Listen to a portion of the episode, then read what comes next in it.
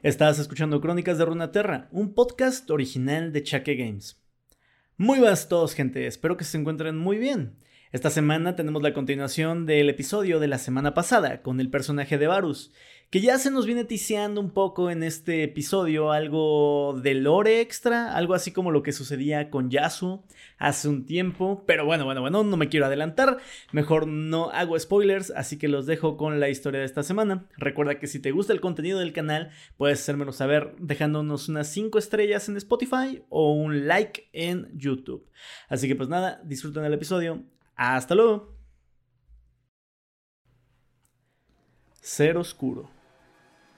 Varus siguió un río que corría a través del desierto. Su agua era arenosa, pero potable. El nuevo cuerpo que había forjado para soportar su arco era hermoso, veloz y fuerte, pero traía consigo las debilidades de la carne. Tenía hambre, tenía sed. Unos días antes, una criatura encorvada con un brazo débil y facciones de ave le había dicho que esto era Shurima. Pero eso no podía ser verdad. El recuerdo que Varus guardaba de Shurima era el de un páramo desolado. ¿Acaso estuve preso por tanto tiempo? se sorprendió. Despreciaba los sonidos humanos que su nueva boca emitía. Sonaba bestial y primitivo, pero al menos podía hablar una vez más. Con respecto a cuánto tiempo estuvo encarcelado, era difícil de saber. No poseía ningún concepto de cómo los mortales medían el tiempo, y la criatura ave no había reconocido lo que él era. No tenía idea de hace cuánto tiempo había sido librada la guerra Darkin. Mi especie prácticamente destruyó este mundo, dijo. ¿Y ahora nos han olvidado? ¿Cómo puede ser eso posible? Con el tiempo suficiente, Incluso los horrores más terribles pueden desvanecerse. La voz resonaba en su cráneo. Era imposible de ignorar. ¿Quién había sido? ¿Kai o Valmar? Sospecho de Val, pero las mentes mortales eran tan simples y lodosas que era difícil distinguir una de la otra. Cualquier raza que pueda olvidar ver el abismo de su propia extinción no merece vivir, dijo Varus. Nosotros no olvidamos. Ese fue Valmar, decidió Varus. Los horrores se convierten en mitos para que podamos soportar escuchar sobre ellos, para que podamos aprender de ellos sin enloquecer. Tal noción era ridícula. Varus sabía que nunca permitiría que la perdición de su especie se desvaneciera en la memoria. Estaba por decir eso cuando escuchó ruidos cercanos a un recodo en el río más adelante. Gritos, rebuznos de animales y el sonido de herramientas golpeando piedra. Siguió hacia adelante, hacia la sombra de un obelisco derribado, y escudriñó lo que tenía enfrente. El nuevo río había expuesto las ruinas sumergidas de una antigua estructura compuesta por pilares y estatuas de los ascendidos más antiguos.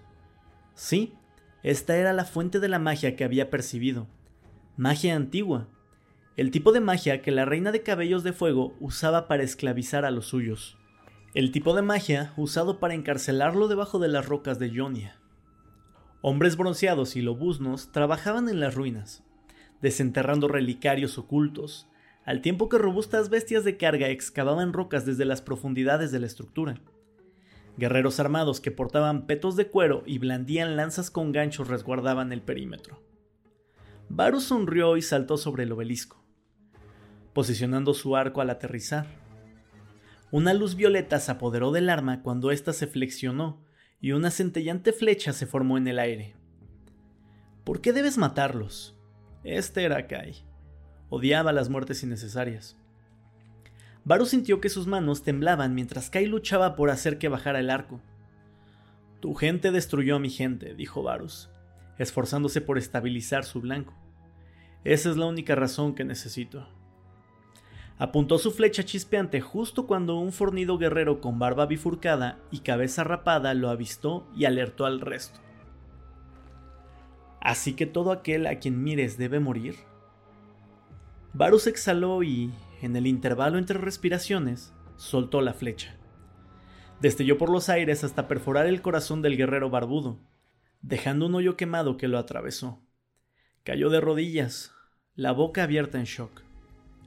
Otros arrojaron sus lanzas, pero Varus ya se estaba moviendo. Saltó del obelisco, enviando una lluvia de flechas de color rojo sangre hacia ellos, y aterrizó en el suelo corriendo. Una lanza con gancho se blandió contra él.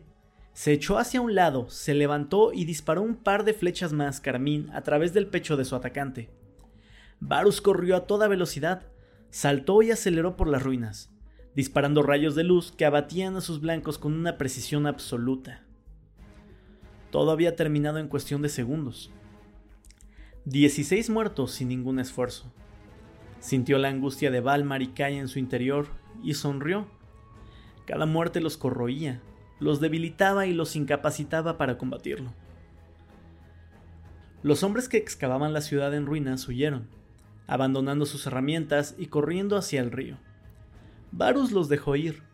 Eran irrelevantes y asesinar mortales sin armas siempre provocaba que las almas humanas de su interior se rebelaran. Varus entró a la arruinada estructura, mirando brevemente un par de esculturas de un perro y un cocodrilo mientras avanzaba. Adentro estaba fresco y oscuro. Las paredes estaban cubiertas con bajorrelieves vívidos que representaban grandes discos, esparciendo rayos dorados sobre una tierra generosa. El suelo de piedra estaba inscrito con una escritura mágica, incluso más antigua que la rebelión de Icatia.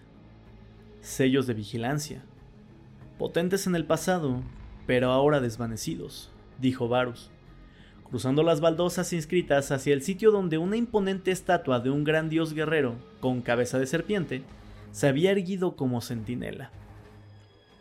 Alguna catástrofe pasada la había derribado, y más allá de sus restos de arenisca se encontraba una cámara oscura. Varus entró. El brillo de la ardiente luz en su corazón solo reveló piedra desnuda con un brillo y un tono negro debido a una quemadura con fuego antiguo. Varus suspiró. ¿Dónde estás, hermana?